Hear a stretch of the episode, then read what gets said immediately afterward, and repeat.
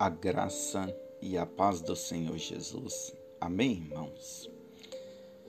Hoje eu quero convidar você para mais um café cheio de graça e ternura. E quero falar: Quem dizes que eu sou? Essa é uma pergunta de Jesus, que está escrita em Marcos, capítulo 8, versículo 29, que diz: E eles lhe disse mas vós, quem dizes que eu sou? E, respondendo Pedro, lhe disse: Tu és o Cristo. Se você fosse fazer um retrato falado de quem é Cristo em sua vida, como você o definiria? Mas não estou dizendo sobre a aparência física mas a, de, a definição de quem Ele, Cristo Jesus, é na sua vida baseado sobre as marcas que Ele deixou na sua vida. Chegou um momento que Jesus parou tudo e fez uma pergunta aos seus discípulos. Primeiro, quem o povo diz que Cristo é? E segundo, quem os próprios discípulos pensavam que ele fosse, sobre quem ele era. O povo tinha uma visão que ele era algum profeta, um bom homem. E quando pergun perguntando aos discípulos a respeito de quem ele era, Pedro, se posicionando no meio deles, teve a grande revelação que mudaria todas as coisas na sua vida ele diz: Tu és o Cristo. Até aqui, os discípulos já tinham visto muitas coisas acontecerem.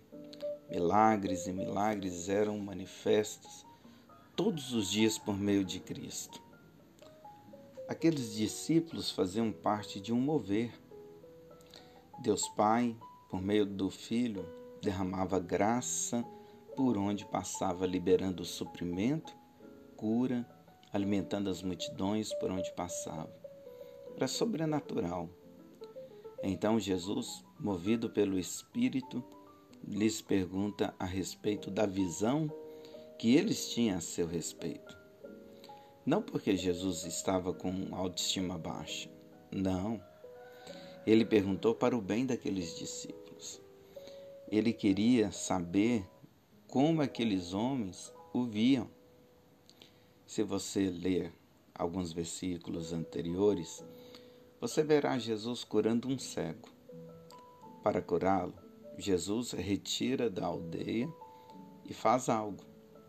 Ele cuspe nos, nos olhos do cego e impõe-lhes as mãos. Marcos, capítulo 8, versículo 23 ao 26 diz: E tomando o cego pela mão, levou para fora da aldeia. Cuspindo-lhes nos olhos e impondo-lhes as mãos, perguntou-lhe se viu alguma coisa. E levantando ele os olhos e disse: Vejo os homens, pois os vejo como árvores que andam. Depois disso, tornou-se a pôr-lhe pôr as mãos sobre os olhos e o fez olhar para cima, e ele ficou restaurado e viu todos claramente.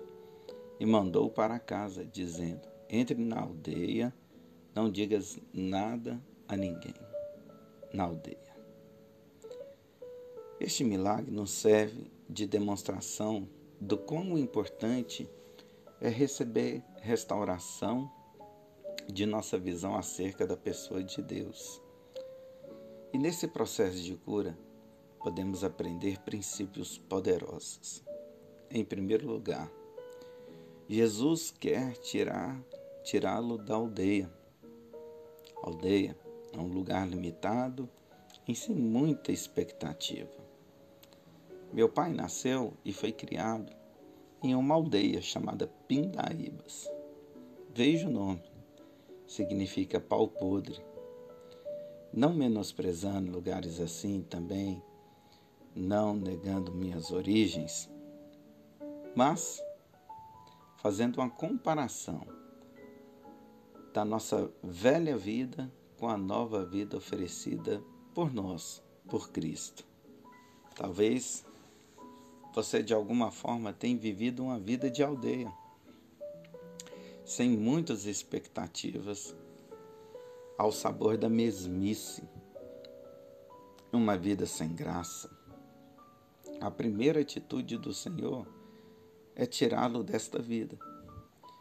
Muitas pessoas apenas buscam a cura, prosperidade, suprimento e restauração.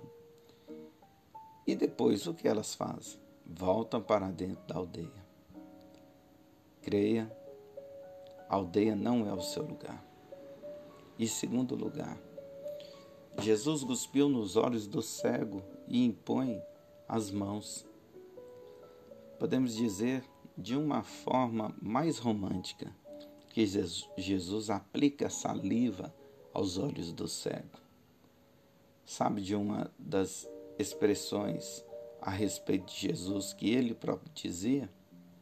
Olha só, João 4, versículo 14, que diz: Mas aquele que beber da água que eu lhe der nunca terá sede, porque a água que eu lhe der fará nele uma fonte de água que salte para a vida eterna.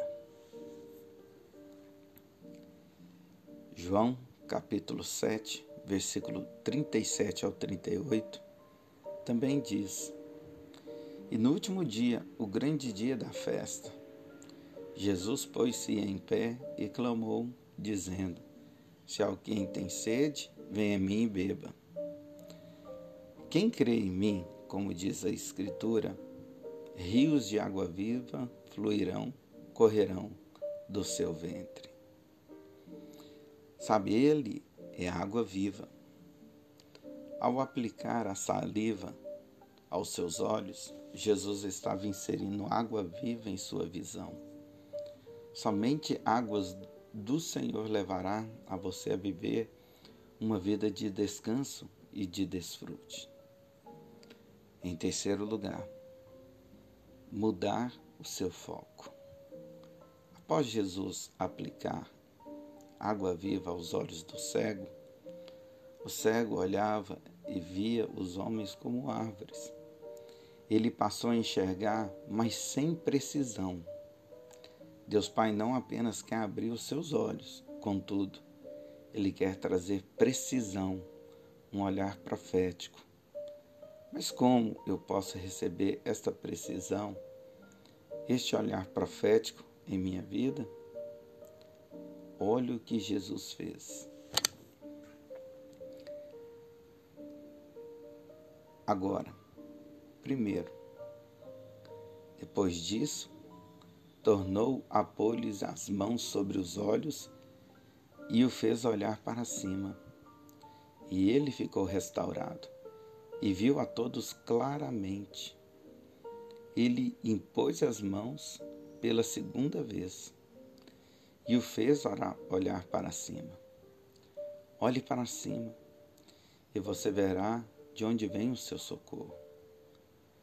Salmo 121, versículo 1 ao 8 diz: Levantarei os meus olhos para os montes de onde vem o meu socorro.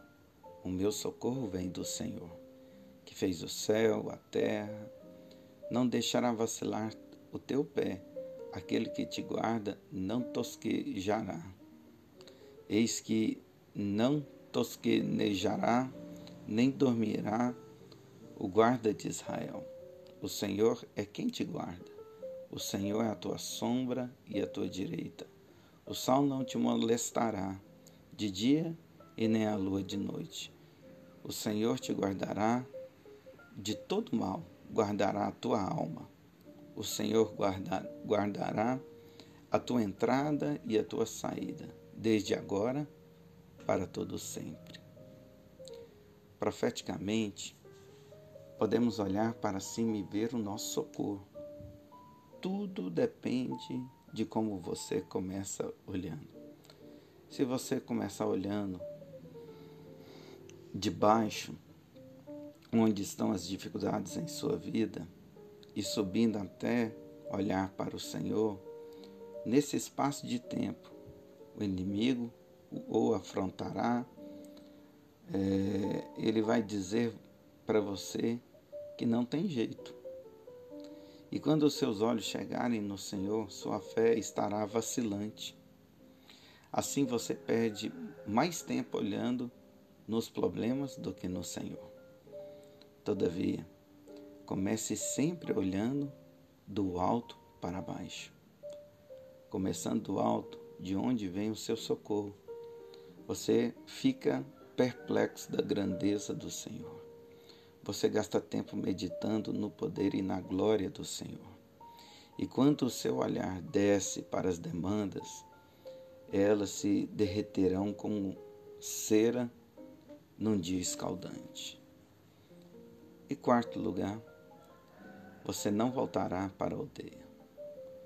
Somente com a correção do seu olhar e expectativas, você não tornará para a velha vida. Para concluir, a respeito da cura do cego, Jesus pediu algo. Nem entres na aldeia, nem o digas a ninguém na aldeia podemos ter algumas conclusões. Primeiro, Jesus poderia estar incitando é a mesma coisa que você der um presente para alguém, de algo que ele sempre sonhou e pedir para que ele conte, para ele não contar para ninguém.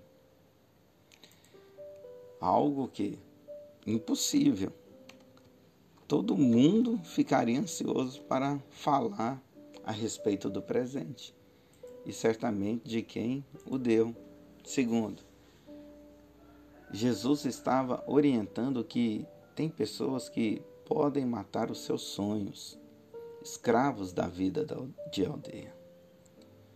Voltando para os seus discípulos, para a pergunta, depois de vermos a, a necessidade de restauração de nossa visão. Veja a resposta de Pedro: Tu és o Cristo. Jesus muda o seu nome de Simão para Pedro e diz que sobre essa rocha, ou seja, sobre essa revelação, edificaria a igreja. A única forma de Satanás tirar-lhe deste favor é levando você a não crer no poder do sacrifício de Cristo. Depois de Jesus dizer que era necessário se entregar como um sacrifício em nosso lugar, Pedro repreendeu dizendo que não era necessário. Marcos 8, 31 ao 33, e começou a ensinar-lhe que importava que o filho do homem padecesse muito e que fosse rejeitado pelos anciãos e príncipes da, dos sacerdotes e pelos escribas, e que fosse morto, mas que depois ao terceiro dia ressuscitaria. Ele dizia abertamente essas palavras, e Pedro tomou a parte e começou a repreendê-lo. Mas ele, virando-se, olhando para os seus discípulos, repreendeu a Pedro, diz, dizendo: Retira de diante de mim, Satanás, que não compreende as coisas que estão que são de Deus, mas as que são dos homens. O poder está no sacrifício de Jesus Cristo, em nosso lugar. Se você apenas o vê como um bom exemplo, alguém de boa intenção, isso não mudará a sua vida. O que vai tirar-lhe da vida da aldeia e restaurar-lhe a visão é ver Cristo, o Filho do Deus vivo. Proclame esse nome, alimente os seus olhos com essa visão e você viverá sobre pena de uma vida abundante de total satisfação. Lembre-se, você é grandemente abençoado, altamente favorecido e profundamente amado. Pastor Luiz Fernando. E oração do dia. Pai de amor, eu te dou graças porque as escamas que haviam em meus olhos caíram por terra. Hoje eu te vejo como o meu Pai amado e Cristo como o meu Redentor e Salvador de minha vida. Declaro que toda a vida de aldeia, onde os meus olhos eram limitados, esta vida foi encerrada em Cristo.